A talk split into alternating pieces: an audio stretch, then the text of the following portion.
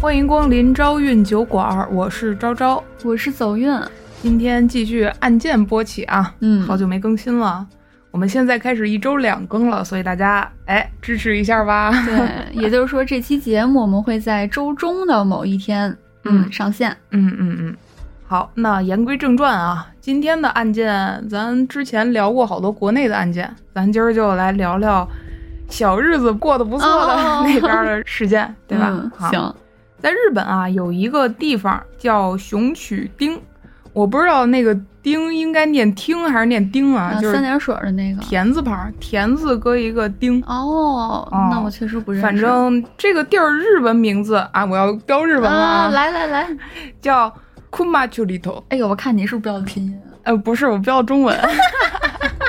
啊？嗯，行，啊，反正这个地儿咱就管它俗称叫熊曲县吧。嗯，当然，我这个塑料日文发音，嗯如果大家就是为了给大家一点代入感嘛，哦如果大家有有有是确实学日文懂这方面的，也可以给我们评论区纠正一下啊。嗯嗯嗯，这个熊曲县啊，它是一个方圆不到一点二公里的一个算是小县城吧，咱们可以理解成这样。方圆不到一点二公里啊，对对对，那其实好很小对，很小的一片地儿。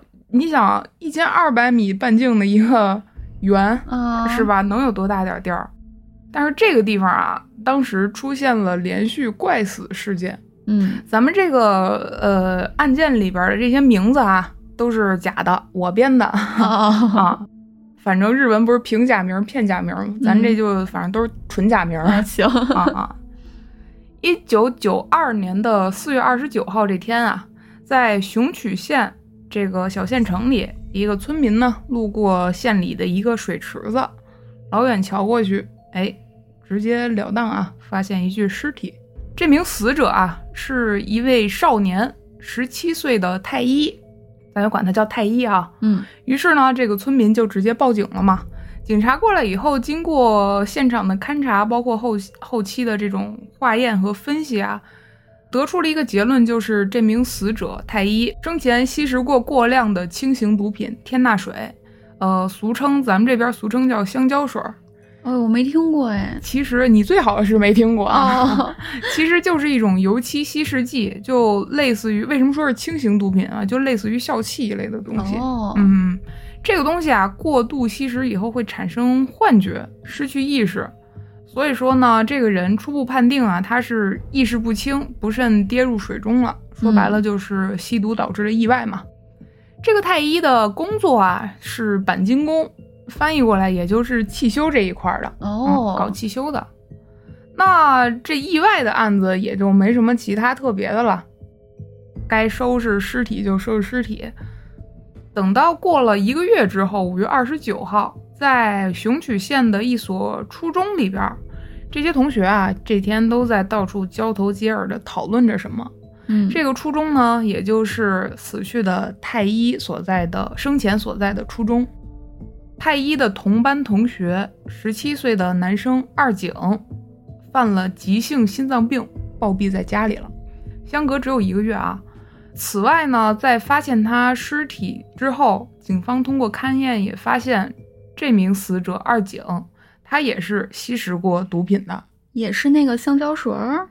呃，具体的应该是差不多的毒品吧，哦反正就是这名死者他是吸食过毒品的，嗯嗯，从而也导致了意外死亡，也就是心脏病发嘛，嗯算是猝死那一类的吧。你想啊，一个小小的熊曲县，一个月之内死了两名少年，对吧？那、嗯而且还是同班同学，那这所学校里可以说是炸了锅了。对， 而且包括毒品的危害呀、同学们口口相传的这些都市传说啊，就开始冒起来了。嗯，那死去的二井他有什么职业吗？嗯，没有。嗯哦，他是就是学生呗。对他是一个没有职业嘛，呃，我不知道他是当时是辍学了还是逃课之类的，反正他的身份是学生。嗯社会层面来说就是无职业还。到了一周之后，六月四号这天零点的时候，熊曲县的一户人家家里有点动静。不过这家人啊也都不害怕，尤其是这家男 主人，可能还来了一句什么“八个亚乐”，对吧？为什么？因为他们都知道这动静肯定又是天天不着家的那个儿子嗯，搞出来的。他们家里啊有一名不良少年三岛，经常是早出晚归，估计这会儿啊又是刚回家。过了一会儿，到了两点钟，哎，听这个声音应该是走了。到三点的时候啊，这男主人估计是要起夜啊，想看看这儿子到底是怎么回事儿，大晚上的跟那儿叮铃哐啷的。结果呢，发现屋里没有他儿子的身影，三岛好像出去了。嗯结果他又看了看自家的这个蔬菜大棚，有个黑影在那儿。结果走过去，这个老爹人傻了，是他儿子躺那儿呢他儿子三岛吊死在自家的蔬菜大棚里。啊，那个黑影啊，正是三岛的尸体。于是那也没什么别的可说的了，就叫警察呗，对吧？嗯这三岛的身份是什么呢？他是已经死去的太一和二井的学长。哦，就也相当于是离学生的身份也也比较接近，嗯，他十七岁也有吸毒行为。初三的时候呢，就开始沉迷百青歌，频繁的逃课。这百青歌啊，日语叫 bajingo。嗯行，哎，我这舌头啊，嗯是日本的一种赌博游戏机，哦嗯就类似于弹珠机那种啊。嗯你投一个弹珠进去，它落到哪个口里，你才能得奖。然后其他的落到其他口就呃吹屁了那种。嗯嗯，赌博机嘛。初三的时候啊，这个三岛就已经毕业了，进到了职业学院里，很争气啊，不到一年就退学 了。啊，现在呢也是一个无业游民的状态。虽然说是没有职业啊，但他是一个比较成功的不良。怎么个成功法儿？他是当地暴力集团风的头目，哦哦，哎呦，这风这个名字一出来，有点那个，就是有点日本那那个霸道种味儿那了，个那是味吧？儿了。那个来无影去无踪的风嘛。对嗯，这个暴力团体啊，在当地还算排得上号，说白了就是一个小黑社会嗯嘛，对吧？后来警察经过勘察现场后，给他的死亡定性为了自杀。但是他的家人，也就是三岛的家人啊，说他没有任何的动机和征兆，而且你想，作为一个嗯不良团体的头目，其实他没有太多的理由去选择自杀，对不对？因为他觉得自己还挺牛批的 嘛，那那感觉，嗯，在现场的尸体口袋里啊，还有一些关于讨要欠款的广告单，而且呢，在三岛的家中啊，三岛还有一张便签条，上面写着他问两个朋友借了十几万日元的事儿，十几万日元合人民币应该是六千左右吧。此外呢，他的三岛的家人还提及啊，他生前曾经提到过，说自己被一辆白色的车子追逐过。嗯，但是现场呢也没有什么其他的痕迹，显示的表象来说吧，确实像是自杀。但诡异的事儿到现在还没有停止。一周后，六月十号，从外地赶回熊曲县参加三岛葬礼的四户，在惠林寺的储藏室自杀上吊身亡了。哦，也是上吊，嗯，当然也有说法说是他是在自家的仓库里上吊的，更多的说法是在一个寺庙的厨师自杀上吊了。这个就很诡异了。，嗯，当时十八岁的四户啊，他和三岛是朋友，就是上一名死者，职业呢是建筑工人，而这个四户啊也是暴力集团风的头目之一。哦，生前也是不良，吸食过兴奋剂，也被捕过。附近的居民反映说呢，反正他呀生前会做点什么偷鸡摸狗那点事儿，偷偷附近的自行车啊，哦，破坏一下自动贩卖机和公用电话呀，典型的日本不良嘛，对吧？嗯，当然，我也感觉啊，日本的不良感觉跟咱们三好生一样，有点标 准，是不是？就对，就有感等觉级的，对，必须得破坏点公共财产。嗯你说你那贩卖机，你没事天天踹它干嘛？我也不懂 啊，是不是会掉钱还是怎么着？反正感觉挺闲的啊。也反正是有点暴力那感觉了。 是是不是他们也有那种定级是吧？踢坏了一千个贩卖机就是嗯嗯就能当头儿几级不良对吧？踢坏了一万个就国家级不良，嗯不知道啊。奇怪的点是什么呢？有人反映啊，因为这个四户是参加三岛葬礼死亡的嘛，嗯，有人反映，四户在参加三岛葬礼的时候还说过，为什么就这样死掉了呢？我们要连三岛的那份儿也一起认真的活下去，这很日本吧？这话说的， 对对对，嗯，就说明他当时还是一个比较怎么说呢，不会说给别人感觉要寻死的那么一个人，不然他也不没有会自杀说，倾向，他也不会说这种话嘛，对吧？嗯而且第二个是什么呢？似乎在当时交往的女朋友已经怀孕了，而且两个人已经准备结婚了够，早的呀。啊婚房已经购买了。他怎么会在这个节骨眼儿上毫无征兆的就在熊曲县一所寺庙里自杀？这有点说不过去吧？这还是一个生活还比较幸福的暴力小伙呢。对，而且在自杀的前一天，他还曾经拜托过母亲帮他买一个保温饭盒，以便在公司使用。哦也，是一个比较注重养生的不良 啊 ，对还知道用保温饭盒啊。嗯，而且啊，似乎的母亲反映啊，似乎在生前也提到过白色的车子这个事儿。就是刚才说追过我们上嗯吊的上一个死者，对，三岛。又是一周之后啊，六月十七号，本来要参加三岛葬礼的四户也迎来了自己的葬礼，对吧？同样是有四户的好哥们儿也从别的地方赶过来参加他的葬礼，小五郎。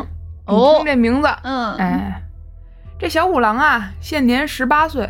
两年前呢，他在四户父亲的建筑公司里和四户一起工作，之后呢就辞去了这份工作，到了三重县。我不知道是这个字儿，反正是重复的重啊，我不知道应该念三重县还是三重县。嗯日文呢叫 Miaken，他在这个咱就管他叫三重县吧。嗯，三重县当旅店的服务员。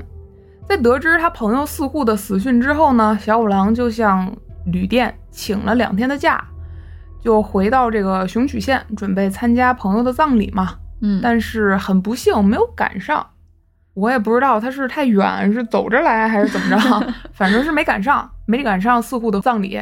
虽然没赶上啊，但还是在他其他的朋友家里暂住下来了。嗯我估计人家可能回到自己家里这片儿，肯定也有别的朋友串访一下啊，对吧？嗯拜拜见拜见。结果啊，就在他在朋友家住下的转天儿，朋友发现小五郎死在了自己的家中，死在他这个朋友家里。这感觉跟一个什么葬礼连环案一样。嗯，报警了之后呢，警察勘察了现场，这个现场就没有前几个那么简单了。嗯这小五郎啊是吊死在朋友家里的，而且他的双手啊被塑料绳绑在了背后。就说明他不是自愿吊死的，可能啊，是不是？有这种可能，但是啊，现场没有任何的打斗痕迹，说明他没有任何的挣扎，也没有任何带人入室啊什么的，这些都没有。而且附近的邻居啊也没有听到任何可疑的声音。嗯那在排除小五郎朋友的嫌疑之后呢，警方继续把小五郎判定为自杀。为什么呢？因为啊，通过警方对这个绳结的还原，小五郎他背在后边这个手上的这个绳结的结构啊，是可以由他死者本人绑上去的。哦，那其实到现在为止，警察并没有对这一连串儿的案件嗯产生什么、哎奇妙的想法。对，前两起太一和二井是意外，嗯嗯，然后三岛和四户还有小五郎全都是自杀。嗯嗯，其实这个我也我也想到了，确实咱们国内不是也有那个重庆红衣男孩那个案件吗？嗯，你我我没听太说听过吗说过。啊、简单提一嘴啊，就是嗯一个男孩在自己老家的一个房子里被人发现吊死在那儿了。这个案件为什么有有知名度，就是因为他吊死的方式很诡异，嗯，就是他整个人是相当于被五花大绑那种感觉，而且是吊在房梁上，然后身上穿着红色的衣服，哎，然后哎，反正挺诡异的那么一个画面嘛，但是也没有找到凶手，也没有任何其他的线索可以指证说这是他杀。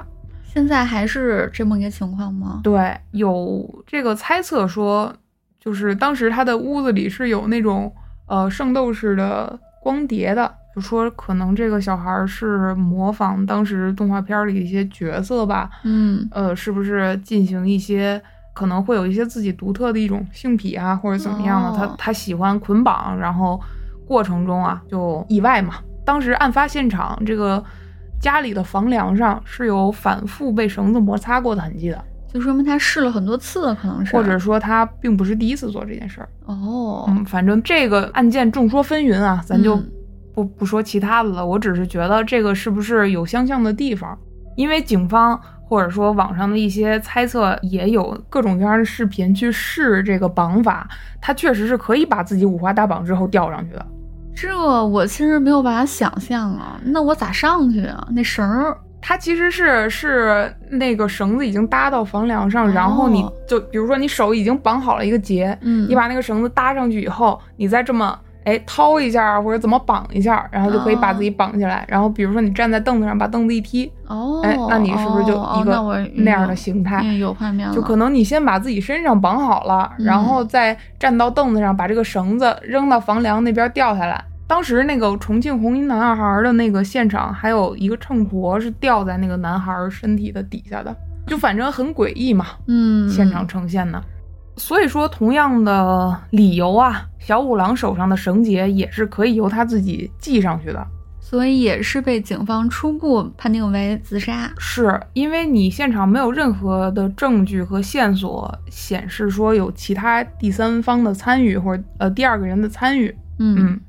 但奇怪的一点，这奇怪都不是一点了，咱就一个一个数吧。嗯首先，这小五郎啊也是暴力集团风的成员，而且呢，三岛、四户、小五郎都是风的人，嗯，对吧？这个是不是有点太奇怪了吧？虽然说这个小五郎他出身是在一个高知家庭出身，但是他本人不太争气啊，嗯同样也是高中就辍学，当了一个不良少年嘛。而且据说啊，在死亡之前，这个小五郎曾经给自己工作的旅店打过电话，说自己明天就回去上班儿。哦，如果他真的是自杀的话，这个太没必要了，没对吧必要打嗯这电话了。而且啊，小五郎在死前见了他老家这边，也就是熊曲县这边半年没有见的女友，两个人呢也是交谈到了结婚一类的问题啊。女友后来在警方的询问中，女友说啊，她当时还说有没有绳子一类的话，嗯，我不知道是是兴趣爱好还是哦表达她想结婚的迫切，说我恨不得把你绑起来嗯嫁给我什么的。反正嗯，警方也说有种说法说警方把这个当做他自杀的证据，他提到了这个绳子这个东西嘛。嗯，但是不管怎么样，女朋友认为这句话真的只是当时的一个玩笑而已。此外啊，对小五郎死亡判定为自杀这件事儿表示质疑的最最强烈的人，那就是四户的母亲。哦，似乎的母亲认识小五郎。对，因为在小五郎自杀前两天，四户的母亲打电话问过小五郎，说呢，我儿子说他曾经被白色的车子追逐过，是真的吗？嗯，小五郎当时回答说：“是的，我和四户都看见了。”哦，因为我想，他小五郎和四户两个人是朋友嘛，嗯可能家里父母也会知道。而且，如果四户去世的话，而且去世的这么诡异，还提到什么白色的车子，可能呢，作为母亲，她也打电话给小五郎去确认过这件事儿嘛。嗯，那呃更诡异的就是，这小五郎还说，呃，我和四户都看见了。那就相当于警察其实应该从这个白色的车子好好研究研究了。这很诡异啊，这个白色的车子。而且呢，通过小五郎的家人得知啊，他早在半年前就曾经提到过什么白色的车子。有那味儿了，再次一周后，六月二十五号，在熊曲县的郊外山林里，一具吊死的尸体被发现了。又是吊死啊死者呢是二十二岁的男性公务员儿六合，公务员 儿。对，六合公务员儿。哦 哎，我为什么对六合？我应该是对公务员儿。现场显示呢，死者是用粉色的衬衫打成结，吊死在一棵栗子树上。这位死者六合和暴力集团风这回就没有任何的关系了，他也不认识那些太一、二井、三岛、四户、小五郎那些人。就他不是一个不良精神小伙儿了。嗯，公务员嘛，和这些人都不认识。而且这个六合啊，在职场上表现是相当不错的，不光不是不良，甚至还是有些优秀。对五好公民。当然，警方这次还是判定他为自杀了。这小日子过得不错的地方的警察，好像感觉能力不太能行啊。奇怪的点，咱再捋一下啊。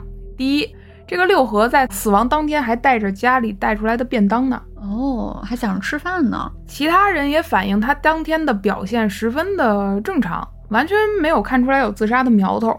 对于他的死啊，他的朋友啊、同事啊、亲人都很出乎意料。而且最最诡异的是什么呢？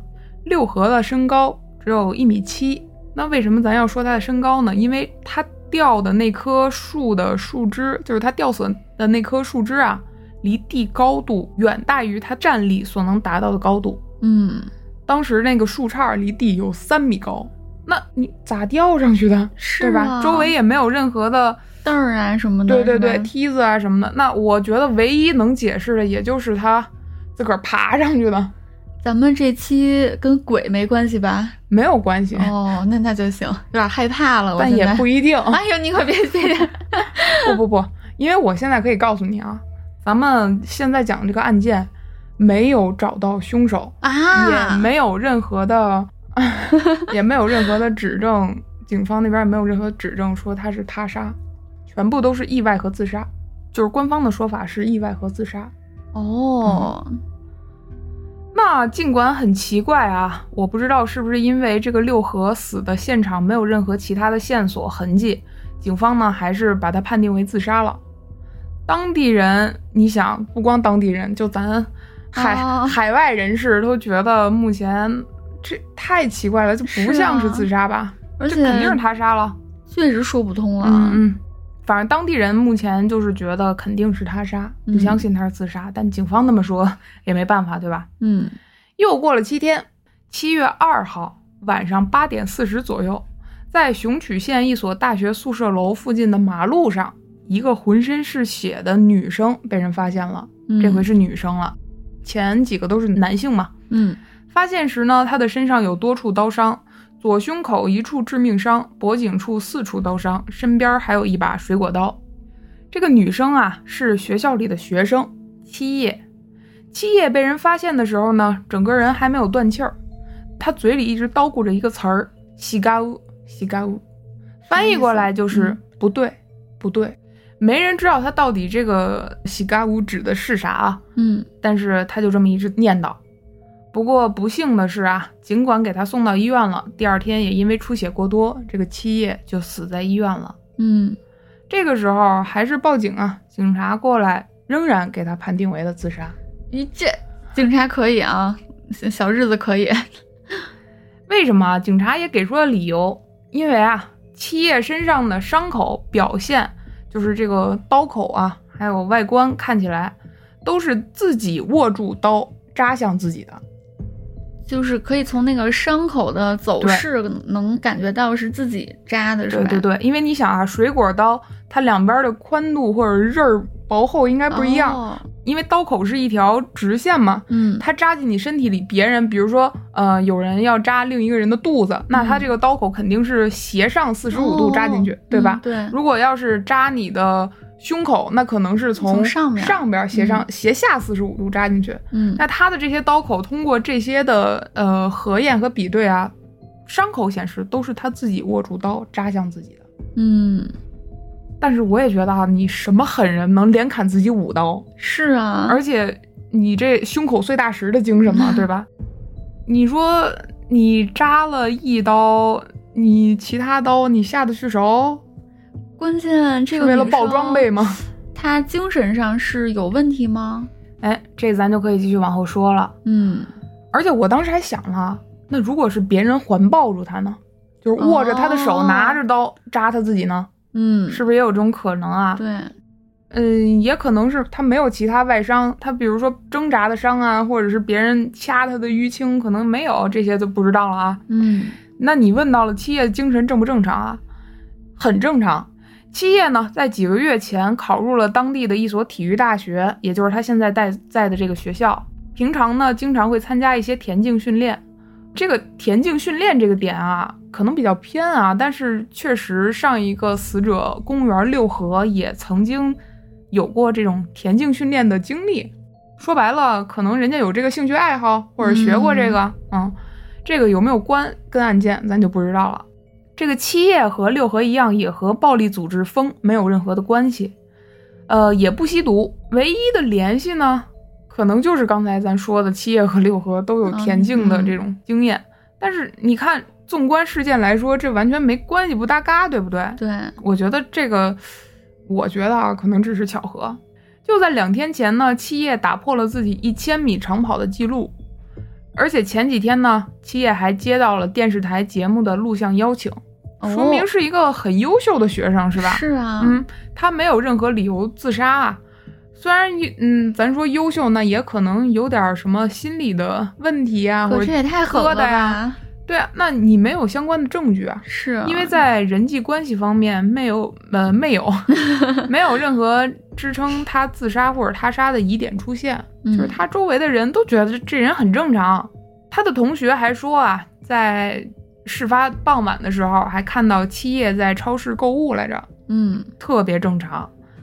但是，但是啊，之前七叶确实对他的一些好朋友害怕的提起过，自己曾经被黑色的车子追逐过。那这感觉跟之前的联系就有点联系了呀。嗯，通过七叶的亲人，也就是七叶的父亲的口中表述啊，他的父亲觉得自己的女儿绝对不可能自杀，嗯，不相信嘛。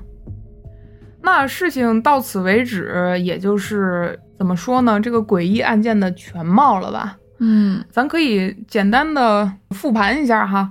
太一是吸毒，水池里边溺死的；二井吸毒，家里边犯了心脏病，猝死了；三岛在自家的蔬菜大棚里吊死，呃，是太一和二井的学长，都认识。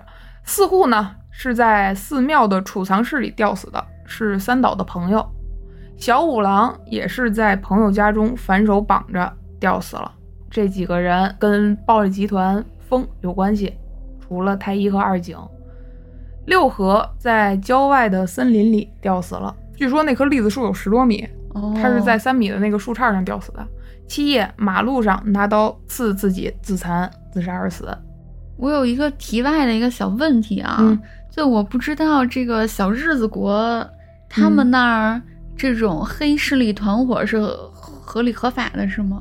就是咱们嗯暴力集团这个风老大，什么还有之类的营老大之类的是还还挺自豪是吗？就这个职一个职业了，相当于呃，怎么说呢？我感觉就是有点像咱们这边对古惑仔的那种感觉吧。哦你想，如果有个呃，比如说那些比较年纪轻啊、三观嗯还没完全建立的那些人，尤其是小伙子们或者小姑娘，咱们小的时候不也觉得古惑仔很帅吗？嗯他们对不良可能就是咱们这边对于古惑仔的那种感觉。哦，那我大概明白了，啊而且就你说的这点，黑社会啊，在九十年代的日本，黑社会确实很猖獗。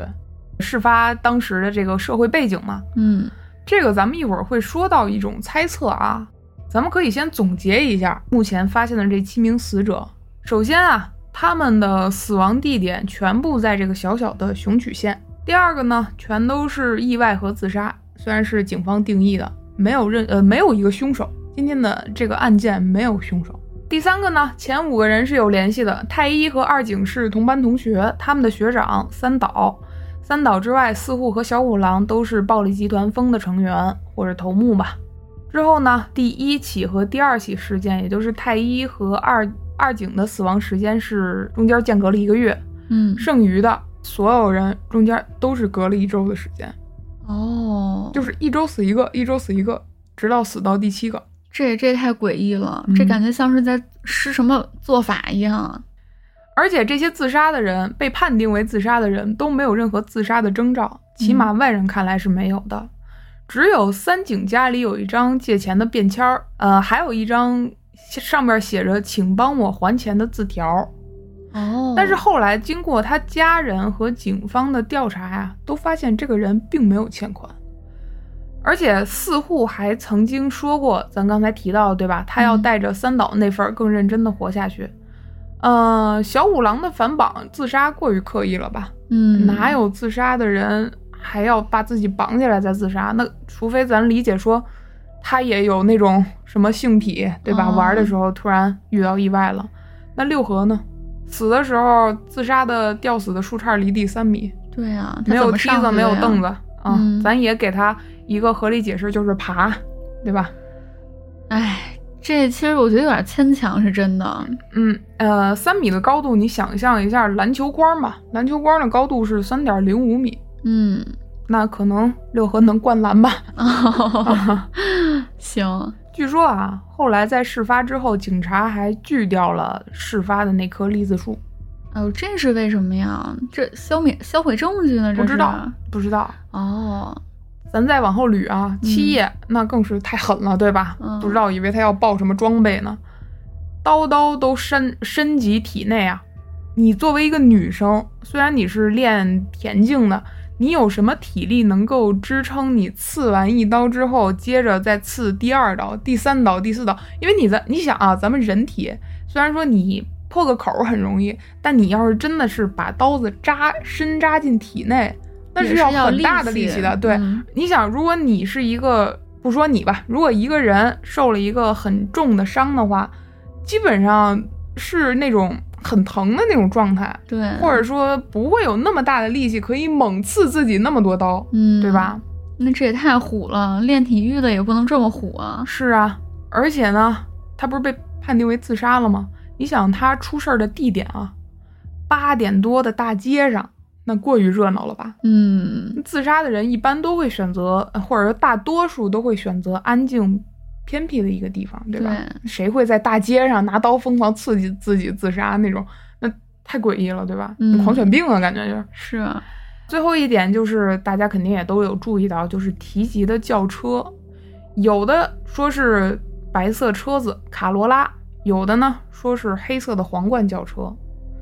有人猜过啊，就这个皇冠，一般警车都用皇冠，就是当地的小日子那边的警车都用皇冠。哦，但是呢，后来也发现啊，这个车型是当时日本最畅销的车型之一，社会上每个行业都有，基本上很常见，就跟咱们这边的那个大众，对现代一样。嗯你说那警察用吗？用。那其他人用吗？ 那更用了，对吧？你没法儿就是仅仅从这个方面去判断，就是警察的车。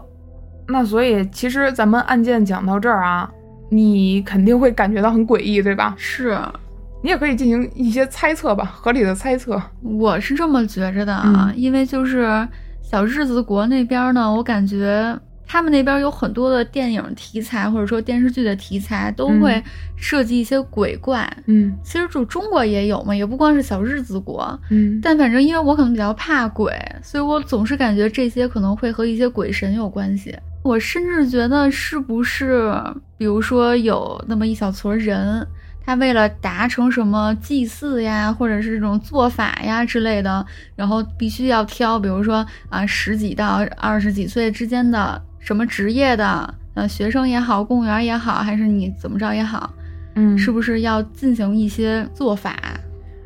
跟这个有关的都市传说啊，已经就是满天飞了。咱们一会儿可以说到。咱们先从唯物主义点儿的说吧。嗯，咱先从合理推断嘛。首先，第一个就是你刚才提到的黑社会这一块儿。那咱们也交代了，当时九十年代的日本黑社会很猖獗嘛，死者三井到小五郎，也就是三号到五号，都是风的成员。据说啊，当时这个暴力团体风曾经这些人轮奸过一名少女，嗯，而这个少女呢，就是当时其他一个黑社会老大的女儿，所以有人猜测是不是黑社会的报复？嗯。其实也合理，是吧？可是如果你只是说报复一个两个，比如他现场处理的比较好，或者是跟警察有一些勾结呀、呃，咱咱咱这么说啊，嗯，嗯，没有查出来情有可原。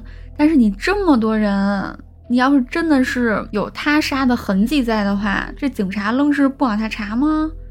而且最主要的是啥呀？他并不是所有死者都是风的成员啊，哦哦，呃对对对，对吧？是，那个呃，六合和七叶跟这个团体没有任何关系。嗯，而且最最主要的一点是，你如果是黑社会干的，你为什么要布置成自杀呢？嗯，当时啊，日本的一些黑社会，当然咱们只只说日本哦，嗯没有没有说其他地方啊，只是日本 嗯，一般都是处理尸体啊，一般都是汽油桶，然后把尸体放到汽油桶里，灌上水泥，沉到海底。哦，我这这这这我第一回听说啊我那好个狠毒。那个林濑水泥藏尸案嗯哦，就是国外的那个是吧？啊是这个这这个名儿吗？嗯我忘了那个俩字儿是啥的啊，如果有错儿不赖 我。就是你作为一个黑社会，你为啥是这么一个处理尸体的方式呢？而且你想，小日子国那边儿守着海那么方便，对，是吧？感觉没必要做的这么精细。嗯，而且最最主要的是，如果是你报复性的去杀人的话，你为什么陆陆续续的杀呢？嗯，你一起绑到一起，直接一起剐了，多省事儿。对，那不像黑社会的作风嘛，对吧？嗯嗯，而且就算是你黑社会为了就是为了扬威，你要一个一个的杀，那你作为风的暴力成员，你不会察觉吗？你不会跑吗？对，对吧？你怎么会什么事儿都没发生一样？而且我感觉这个死法儿相对于黑社会来讲过于善良了。如果他想报复的话，嗯，那咱就可以觉得这种说法站不住脚了哈。嗯嗯，这个也是网上的一些说法啊。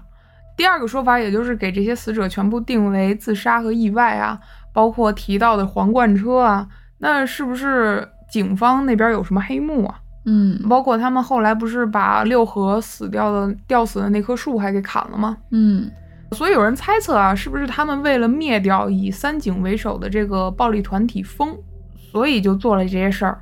他们抓住风的首领，也就是三井啊，审讯，结果可能太宁死不从对方，嗯就就把审讯过程中把三井给弄死了，啊，然后用自杀这种什么方式去掩盖一下，哦然后其他成员知道了以后就肯定不干呢，嗯那你不干的话，那警察就一个一个弄呗啊。然后六合和七叶是不是目击到了什么证据啊，或者现场啊，所以就被搞成这样？但是也有相反的观点啊，论证这件事儿。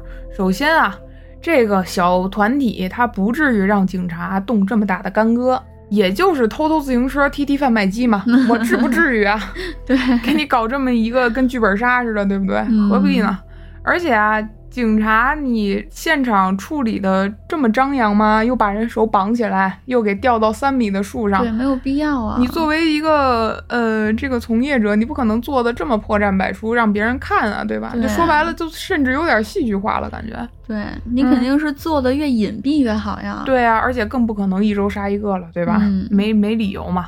所以这个观点啊也被否了。嗯嗯，第三个啊，还有就是呃，抑郁症了，就说这几个人，哦就当时的背景啊，九十年代末嘛，日本的经济泡沫破裂，自杀颓废文化是不是那种感觉？对自杀率也猛增，所以导致很多人都会有一部分的心理疾病。这个其实也完全站不住脚啊！你想死的那七个人里边儿，大部分都是跟风这个暴力团体有关系的。嗯， 你这个暴力团体，那不是变成抑郁症互助小组了？是啊而，且一个接一个的抑郁症自杀，这个哎，他说他说不过去，对吧？对，那可能是，如果说你要这些人里边儿，他有什么其他的征兆啊，或者说他家人觉得，哎，对，最近是不太对劲，哪怕咱就说碰巧了，一个嗯一个的自杀、那也行，但也不能碰这么巧吧？，对啊，碰七个角，那不可能吧？而且是在一个很小的范围里。嗯，所以呢，这些其实说白了，理学的推论吧，不啊都攻自破了，有点儿对，都有点不攻自破。那理学不行，咱就搞点心学的吧。嗯，也就是你刚才说的，哎，是不是有点什么鬼神，哎这方面的？在当地啊，熊曲县有一种说法，这一系列的事件啊，就是七人地藏说。 嗯在熊曲县自古呢，就有跟七相关的传说。在江户时代啊，当地有七个有势力的家族，七个家族呢被人称为七人庄屋。日文是啥？我不会读。哦，卡壳了， 对，七年寿呀，什么玩意儿那些啊。嗯嗯反正管辖的区域啊，就是这片熊曲县，就叫七山村，也就是当时的叫法儿熊嗯曲县的前身嘛。我也不知道当时他们那儿要是会玩逢七拍手的 话，就肯定没有书尖儿啊，感觉是啊嗯，当地啊有一种八地藏的传说，不是七地藏吗？刚才是呃，对你听着，为什么八变成七了？哦因为当时熊曲县原本供奉了八尊地藏菩萨的石雕，嗯其中一尊呢被盗贼偷走，卖到了京都。那之后啊，传说每当月圆之夜，荒野里就会有七名僧人，穿着白色的衣服，一边念经文，一边慢慢的走。如果和他们说话的话呢，他们就会把你杀死，之后给你穿上丧服，带着你一共八个人一起走向海边儿哦，变成八尊石雕。如果没找到目标，就隔七天再次出现，直到七七四十九天消失。时至今日呢，这个熊曲县啊，依然有叫八地藏的一个古迹，里边呢只有七尊地藏菩萨的石雕，嗯，不得不说这个我信，是吗？这个更倾向于我个人呢，就是比较信的这个角度。嗯，反正这一系列的事件没有任何的结论，有结论也是自杀和意外嘛，咱刚才说了。就官方的就是自杀和意外，对对对，那我也就是想啊，是不是警方他是为了包庇谁，或者说他是不是只是破不了案，所以他说自杀或者是意外？嗯，你想，当时如果黑恶势力很猖獗的话，那是不是已经渗透到警察这边了？但是你想啊，他如果这样的团体做事儿的话，他不应该做成这样啊。就是我感觉，这个如果是黑势力团伙想杀人的话，应该不会给你留一个这么好的全尸吧？就除了咱嗯们最后一个姑娘啊，或者说，你说他们为什么呢？就是这些人完全没有交集，你也哪怕你要你要都是黑帮的人，对吧？嗯，嗯、有点什么恩怨什么的也可以，完全不搭嘎。你想，呃，建筑工人那些黑社会的咱就不说了，还有一个是女学生，还有一个公务员儿，呃，这些人应该按理说很少能去触碰到那个角落里的人吧？也有一种可能，会不会是某个比较有势力的黑老大私人的泄愤啊嗯，或者是报复社会之类的，嗯那咱就不知道了。嗯，反正我感觉啊，这个警方包庇这个点，啊确实还挺让我感觉相信的。 嗯，当然，咱们这个黑恶势力和警方勾结仅限于日本，哦哦哦，哎，点出来了，有点儿，我不能，我不能仅连时事啊。嗯，嗯，有些话咱们作为电台不能说。对，除此之外啊，还有个人的一些猜想啊，我觉得这个事儿啊，是不是那种意外和谋杀混到一起了？就比如说，真的就是黑势力团伙搞的，有的还真可能就是自己有一些原因，对，自或杀者的说是不是就是存在那么一个犯人，他因为就着可能是呃前两件事儿，或者是哪怕前三件吧，嗯是巧合碰巧了都赶上了。那这个人如果他想杀一个人的话，那他是不是可以就着这个事儿混到里边儿？哦，对，他把对这个，现场伪装成一个自杀的现场，嗯，呃，然后掐算着时间和那些案件混到一起，是不是也我有觉得这有种可能？能。嗯，而就且是意外和和对谋杀混到一起，混淆视嗯，你听要了嘛？这就么是，说，我觉得有可能，而且我觉得，甚至他还如果都是上吊的话，他是不是嗯还能够借此模仿之前的一些行对对为？对，对对，他可以去模仿一些真正自杀的人或者自杀的现场。嗯，嗯，当然这个就说不好了啊。嗯，你有什么其他的看法吗？你感觉？当然了，从我内心里啊，我的第一反应肯定是更相信有鬼神这么一件事儿。嗯，然后、哦、你是唯心主义的，对，怎么说呢？其实我感觉你刚才说的那个就是七呀和八呀那个事儿，嗯我我挺相信的，是为啥呀？嗯因为你确实这么小的一旮瘩地儿，没有几个足球场那么大的地儿。你既然这个村子自古以来都叫七什么村了，嗯那你这次刚好又这么诡异的死了七个人。因为鬼神这个事儿吧，你要说背后有团伙，那团伙也是不小的。嗯，咱们这个就是，嗯咱们不能说叫佛学啊，就是搞这些奇奇怪怪的这些鬼神之事儿的人，他们背后的势力也不是一股小势力。哦，这还真是。嗯，所以他们要是想搞一个这种什么仪式啊，对，类哎，确实，我感觉确实有点那种宗教祭祀那种意思了。对所以也有这个可能。嗯但我这个案子，我觉得最让我不能平复的就是，小日子国过得不错的这个警察，未免也太鸡肋了吧？就是我感觉这个警察是特别大的一个疑点。其实这点我想说一下啊，有的时候我在整理案件的时候，咱要说一下前提，我不是这个行业的从业者，可能有些事儿我是不了解，我是门外汉，我是站着说话不腰疼，但我有的时候真真觉得啊，我是实在是没法给这个警方同志们去圆一下他们的作为了，在理案件的时候，我肯定要找一个这个案件，如果它是真实的，它肯定有内在逻辑的，前因嗯后果，对不对？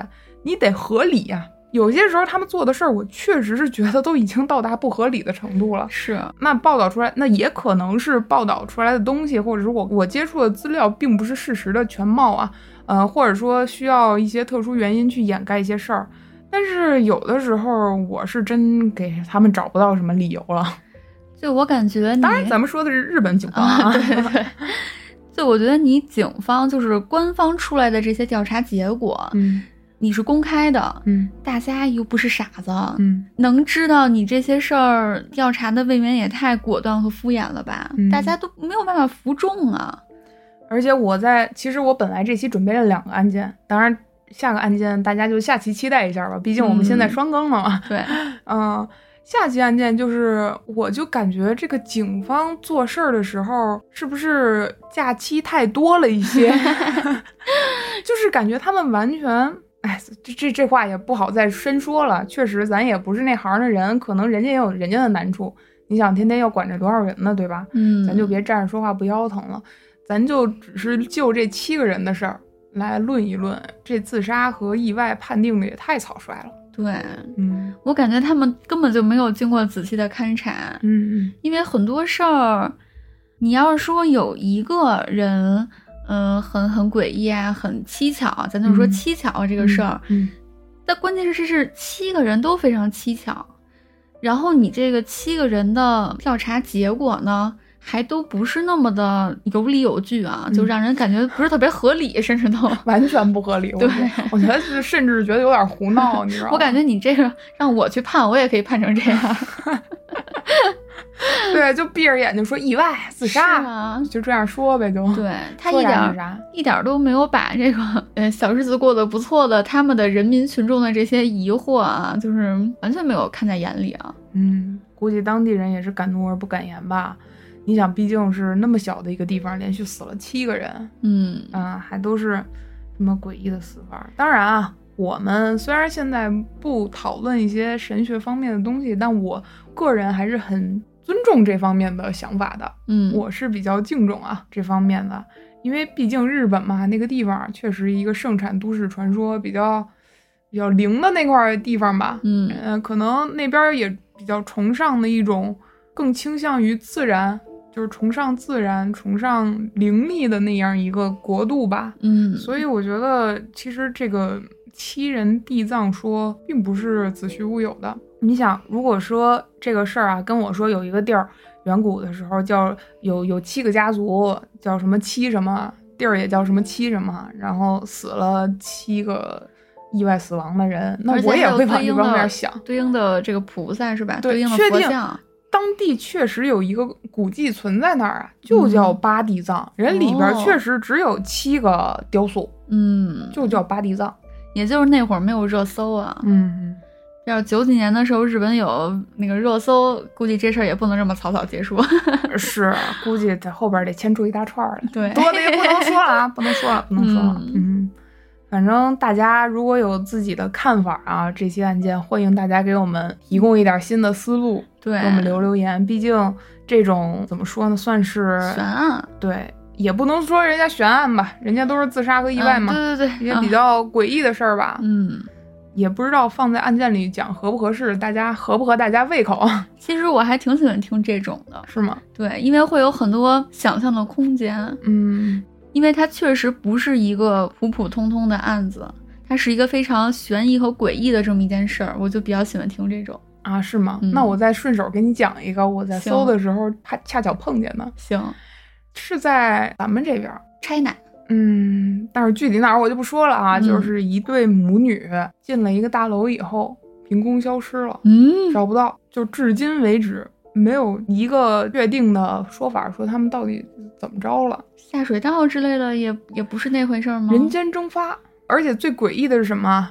这个监控显示，这对儿母女进了电梯以后，神色特别的慌张。嗯，然后呢，这个母亲把自己的外套脱了，放到地上，把鞋脱了，然后给自己的小孩儿也是外套脱了，鞋脱，哎，鞋脱没脱？小孩儿鞋脱没脱？我忘了啊，嗯记不清了。但是这个母亲的鞋确实是脱了。脱完了以后，从电梯里就出去了，嗯，但是是电梯的保安还有其他的监控完全都找不到这对母女到底是从哪儿走了。我的 妈呀，你只能看到这个电梯里留下的那个呃红色的衣服和鞋，哦但是他们当然警警方也去嗯那个排查了一下附近的人啊，包括当时的保安啊，看一下什么排水系统啊，嗯，然后怎么样怎么样，完全没有任何发现。这这个个母是女就是人间蒸发了。大概多少年前的事儿？呃，我记得当时是几几年来大着？概应该是九十年代的事儿吧。哦也是上个我世纪也的可能事我儿记错了，对，反正是挺挺久之前的事儿了。嗯，一说这红色的衣服就有那味儿了，反正听起来特别像都市传说，但是我当时看了那个监控的，嗯确实很诡异。是吗？对，就是他特别慌，就呃，跟你有别人、把你的眼睛瞪那么大，我都有点害怕了。就跟有人在追着他，还是怎么着的？你说一个嗯人从电梯里出来，你想当时还是晚上，这个楼就那么一个出口，那保安没有见到他从出口出来，他能从哪儿出来？楼顶是啊上也看了，排水系统也看了，楼的周围都看了，嗯那些 就人监间控蒸 发，对就没有了，就跟兰可儿案有点像，但兰可儿起码就找到了嘛。找着了。嗯这个就完全嗯没消息。当然也可能我们没查着，如果听众大家有知道的，可以在我们、给我们完善一下，好吧？嗯对对，嗯，那咱们今天 就先这样嗯稀里糊涂的结束。哦 行，下回的案件，如果大家喜欢这一类的案件啊，也可以给我们留言，我嗯们可以之后做这一系列的悬悬案系列的。对对吧嗯嗯，我觉得悬案也挺有意思的，嗯动动脑子，嗯，对，大吧？家猜想的空间就比较多了嘛。嗯，那咱就还是新的 slogan 吧，好，喜欢订阅加关注。招运老粉儿你最酷，那我们下期再见，拜拜。